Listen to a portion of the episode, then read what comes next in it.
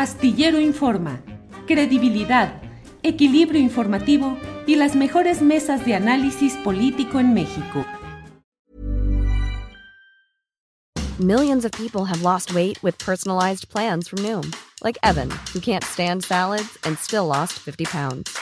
Salads, generally, for most people, are the easy button, right? For me, that wasn't an option. I never really was a salad guy. That's just not who I am. But Noom worked for me. Get your personalized plan today at Noom.com. Real Noom user compensated to provide their story. In four weeks, the typical Noom user can expect to lose one to two pounds per week. Individual results may vary. Tired of ads barging into your favorite news podcasts? Good news. Ad-free listening is available on Amazon Music for all the music plus top podcasts included with your Prime membership. Stay up to date on everything newsworthy by downloading the Amazon Music app for free or go to amazon.com slash news ad free. That's amazon.com slash news ad free to catch up on the latest episodes without the ads. Astillero Informa, credibilidad, equilibrio informativo y las mejores mesas de análisis político en México. Andrés Camacho. Andrés, buenas tardes aquí y buenas madrugadas por allá. Buenas, buenas madrugadas, buenas madrugadas, pero, pero fresco, fresco como, como melocotón recién cortado, diría un amigo. Ándale, ándale. Son las 3 de la mañana por allá. Las 5, 5, las 5 de la mañana. Bueno, bueno. Pero, Es pero como, está si bien. fueras a, como si fueras a una mañanera acá en México que tienes que levantarte temprano. ¿Tú hecho, duermes, es- eh, eres eh, nocturno o tempranero? Yo soy definitivamente nocturno. Para mí el día comienza en la medianoche. Es como la, la gente alrededor es como, no, pues que descanses.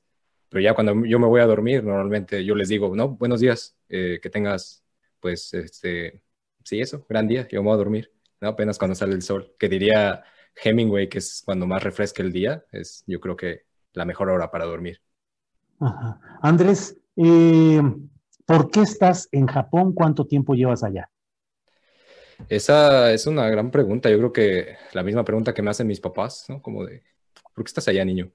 Este, pues es, es, es complejo y no tanto. Eh, hace algunos años empecé a estudiar justamente el, el doctorado y esa podría decir que es la razón más poderosa, ¿no? La, la necesidad de investigar, de, de ver de primera mano, diríamos así, ¿no?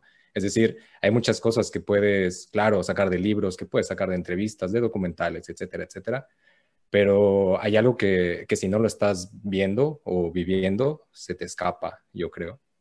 Y esa era una razón poderosísima, ¿no? La de poder este, vivir muchas cosas.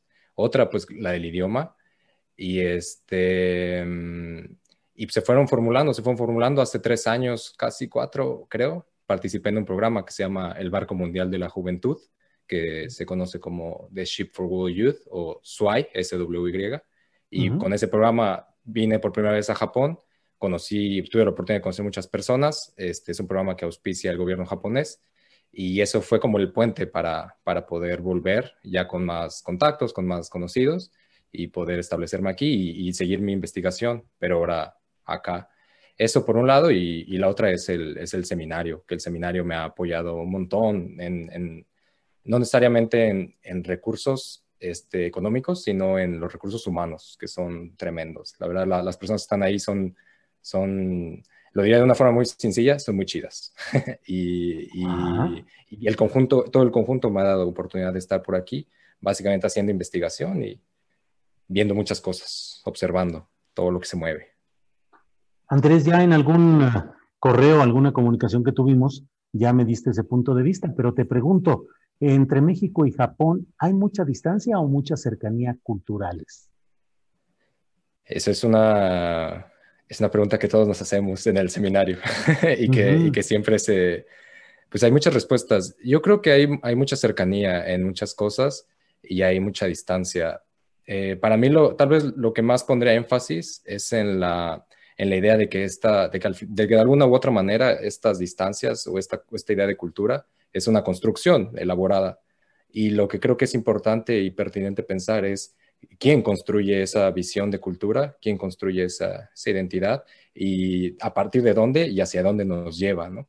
Y yo creo que cuando, si podemos ver esas perspectivas, entonces podemos identificar puntos que posiblemente nos acerquen mucho o nos distancien. Yo creo que un factor, por ejemplo, muy, que, es, que es común y que es imposible no ver, es la cercanía que tienen ambos países con Estados Unidos ahora mismo.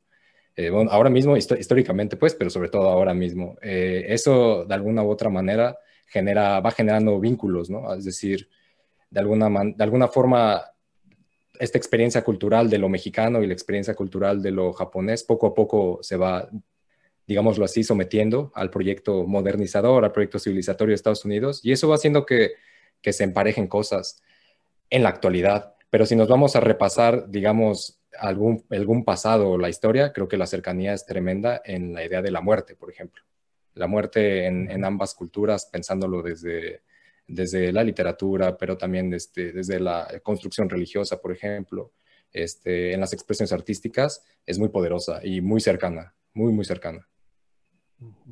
Ahora, eh, Andrés, eh, recuerdo que estoy hablando con Andrés Camacho, doctorando en filología e investigador en el Seminario Permanente de Investigación de Arte y Cultura México y Japón. ¿Cómo ves eh, los Juegos Olímpicos, lo que está sucediendo? Lo hemos anunciado de que tendremos eh, eh, tu perspectiva sociopolítica. ¿Cómo ves lo que está sucediendo en los Juegos Olímpicos desde esta perspectiva, Andrés? Uf, este es un temazo. Yo diría que ahí, ahí está el chisme, ahí está la, la carnita del chisme.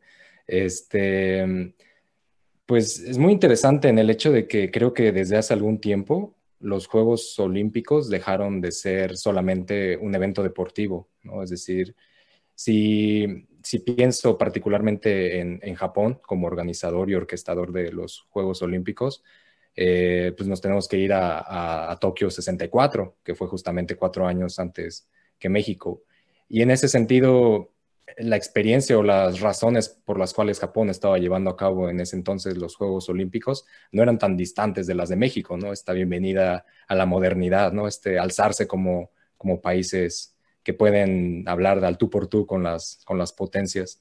Y, y creo que desde entonces, incluso desde antes, pero refiriéndome a, particularmente a Japón como tal, este, podemos presenciar eso, que cada vez pareciera como queda la duda, ¿no? ¿Es, Japón occidente? ¿Es Japón un país asiático? ¿Qué es occidente? ¿Qué es Asia? ¿no? se empiezan a cuestionar muchas cosas a partir de esa organización de, las, de los Juegos Olímpicos en el 64.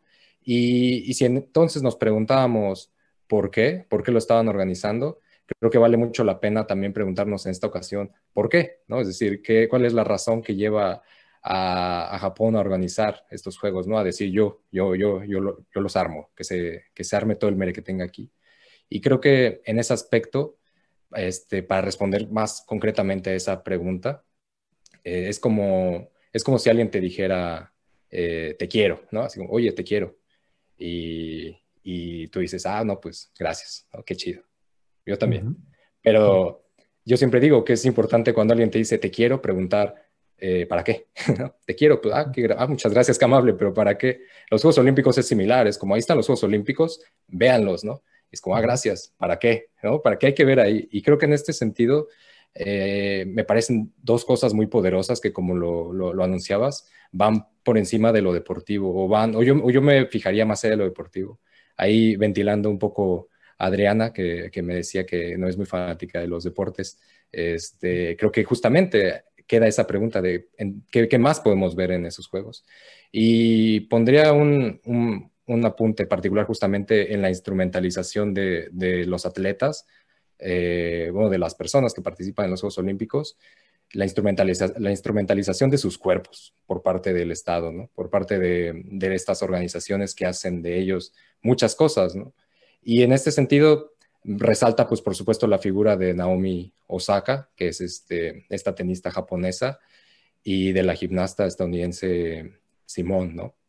En el sentido de que a mí me da la impresión de que cuando estas dos participantes de repente dicen, ¿sabes qué? Yo no, yo no voy a participar porque eh, sea lo que sea, no estoy bien, o sea, mentalmente no estoy bien. Creo que, creo que es ese momento cuando de, alguna forma generan un parteaguas, ¿no? Es decir, irrumpen la dinámica de los Juegos Olímpicos en el sentido de que todo está puesto en el cuerpo, ¿no? Toda la acción es el cuerpo y el cuerpo lo es todo. Creo que ellas tienen, tuvieron esa capacidad, no sé hasta qué punto intencional o así, creo que no necesariamente importa tanto, sino que fueron capaces de romper esa, esa dinámica y, y hace notar eso, que, que los juegos, o sea, que los atletas o, las atletas son muchísimo más que un instrumento este, corporal. Eso, eso por un lado, este, por ellas. Otra nota, por ejemplo, la podría poner en, en, la cantidad de participantes eh, japoneses que en apariencia, solamente en apariencia, no dan la sensación de ser japoneses, ¿no? Y eso es porque los padres o sus orígenes no necesariamente se remontan a la idea tradicional de lo japonés, ¿no? Es decir, por ejemplo, en el caso de, la tenista Naomi, pues eh, su papá es de Haití, eh, su mamá es japonesa, pero ella se crió en Estados Unidos. Sí, y... Andrés, antes de que entremos a este tema, que es muy interesante, me gustaría ver si cerramos el anterior con esta referencia, pues, a las, al estrés en los atletas y lo que es eh, la extrema exigencia de resultados con disciplinas que con mucha frecuencia las disciplinas, las rutinas, la exigencia del triunfo, de la obtención de medallas, lleva a esos momentos críticos de la salud mental. Y bueno, ¿cómo verlo esto en un país como Japón? Que bueno, a reserva de lo que tú me digas, pero entiendo que es muy exigente como sociedad en temas de productividad, de disciplina, de cumplimiento de objetivos.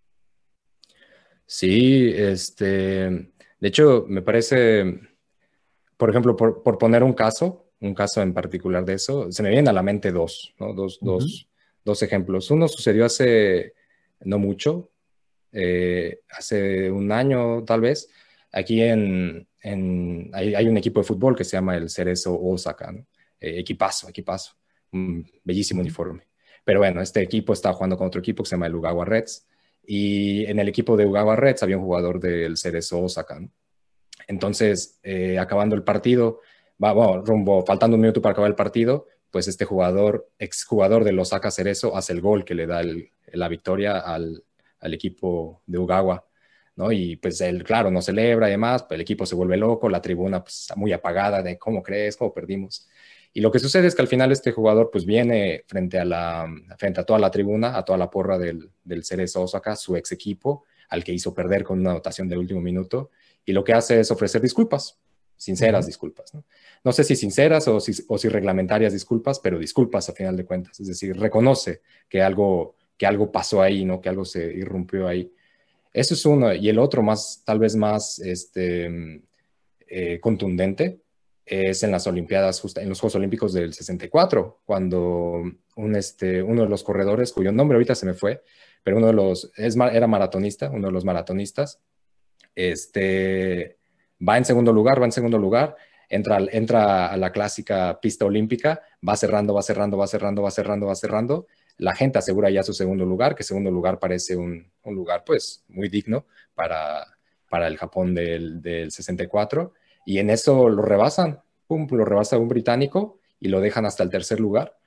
Y la sensación del estadio en ese momento es devastadora. Hay, un, hay, un, hay una película que se llama, este, ¿cómo se llama? Los Juegos, se llama Tokyo Olympiad.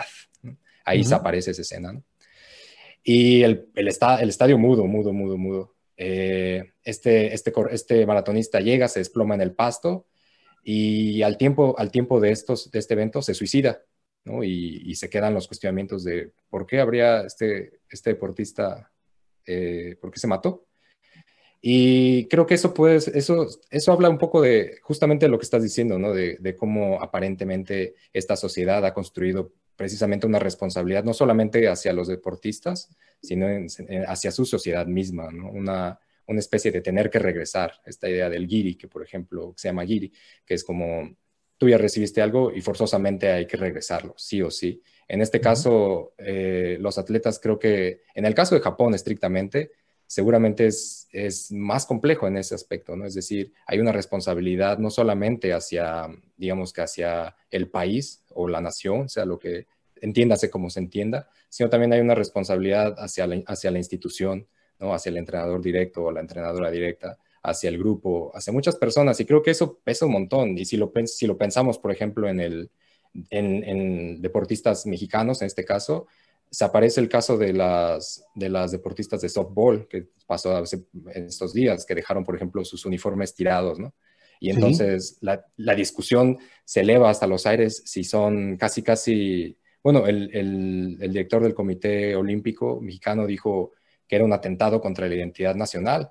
Y esas, esas declaraciones me parecen pues muy vaporosas, ¿no? Es decir, identidad nacional, yo no estoy diciendo si está bien o está mal que lo hayan hecho, sino me pregunto por qué ponerles ese peso a estas, a estas atletas, ¿no? De, de llevar la identidad nacional a, a, una competencia deportiva. ¿Qué nos estamos jugando en, esas, en esa competencia deportiva?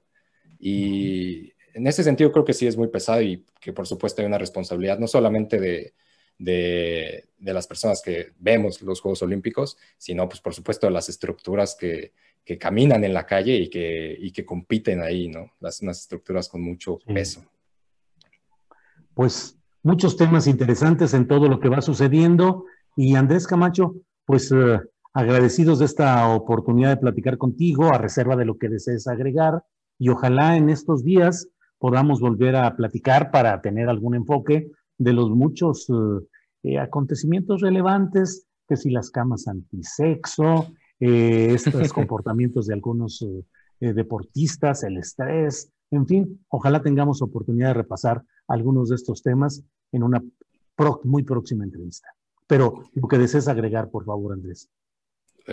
dos cosas muy breves. Una, mi más grande admiración hacia, hacia tu persona. Eh, te estuve viendo, siempre te escucho, eso, es reglamentario, aquí se cocina mientras se escucha astillero.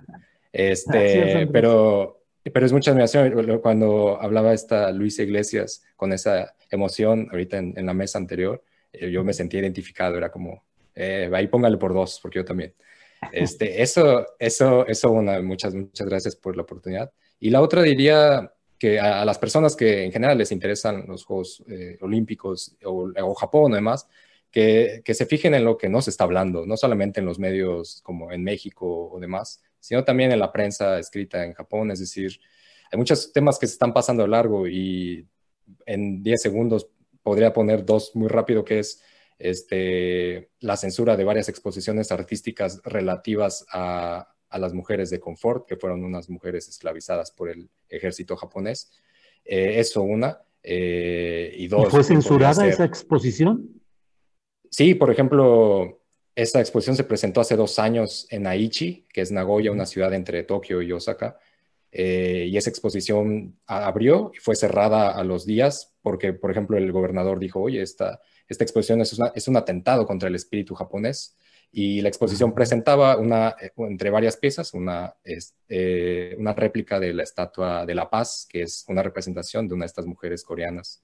Entonces, pues es un conflicto político que lleva tiempo, este, que deja de lado a, las verdaderas víctimas y que se vuelve político, y que como esto, hay, muchas cosas pasando en el día a día, mm, lejos de, las, de los Juegos Olímpicos, que obviamente no alcanzan a llegar a, a todos los periódicos, ni, al, ni, al, ni siquiera, pues claro que no salen de Japón, por, por eso, porque los Juegos Olímpicos pues absorben toda la atención y creo que, creo que es interesante pues muchas cosas que pasan y que ojalá tengamos una chance de volver a hablar y será un, un gustazo, un honor y un lujazo. Claro, Andrés, al contrario, gracias. Y danos nada más el enunciado del segundo tema que dijiste que podría tomarse y lo abordamos en la próxima ocasión, pero ahora sí que nomás déjanos picados con decirnos de qué, cuál sería la idea este, sobre que en, dos años se va a tirar, por ejemplo, hace 10 años fue el temblor de, de Tohoku y eso provocó pues un, desparrame ahí de, energía nuclear, se contaminó el agua y demás.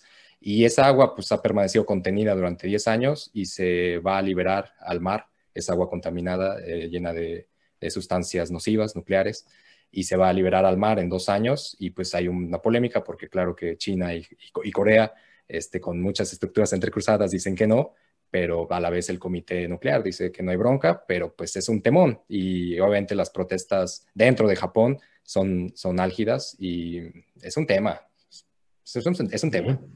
Bueno, pues lo dejamos todo esto pendiente para una muy próxima plática en la cual pasemos revista algunas de las cosas eh, relevantes en términos noticiosos respecto a los Juegos Olímpicos, pero con este enfoque distinto. Andrés Camacho, te agradezco mucho la oportunidad de que estés con nosotros, la desmañanada o, o como haya sido en tu caso, pero pues muchas gracias.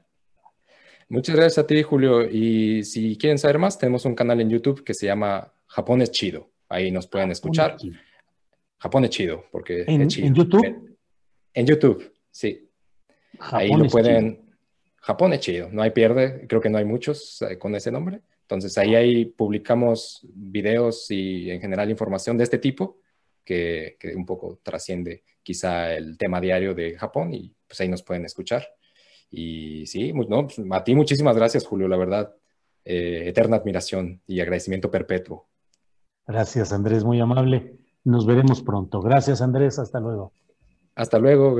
Para que te enteres del próximo noticiero, suscríbete y dale follow en Apple, Spotify, Amazon Music, Google o donde sea que escuches podcast. Te invitamos a visitar nuestra página julioastillero.com. Tired of ads barging into your favorite news podcasts? Good news. Ad-free listening is available on Amazon Music. For all the music plus top podcasts included with your Prime membership. Stay up to date on everything newsworthy by downloading the Amazon Music app for free or go to amazon.com slash news ad free. That's amazon.com slash news ad free to catch up on the latest episodes without the ads. ¿No te encantaría tener 100 dólares extra en tu bolsillo? Haz que un experto bilingüe de TurboTax declare tus impuestos para el 31 de marzo y obtén 100 dólares de vuelta al instante. Porque no importa cuáles hayan sido tus logros del año pasado, TurboTax hace que cuenten. Obtén 100 dólares de vuelta y tus impuestos con 100% de precisión. Solo con Intuit TurboTax. Debes declarar para el 31 de marzo. Crédito solo aplicable al costo de la presentación federal con TurboTax Full Service. Oferta sujeta a cambios o cancelación en cualquier momento. Para que te enteres del próximo noticiero, suscríbete y dale follow en Apple, Spotify, Amazon Music, Google o donde sea que escuches podcast. Te invitamos a visitar nuestra página julioastillero.com.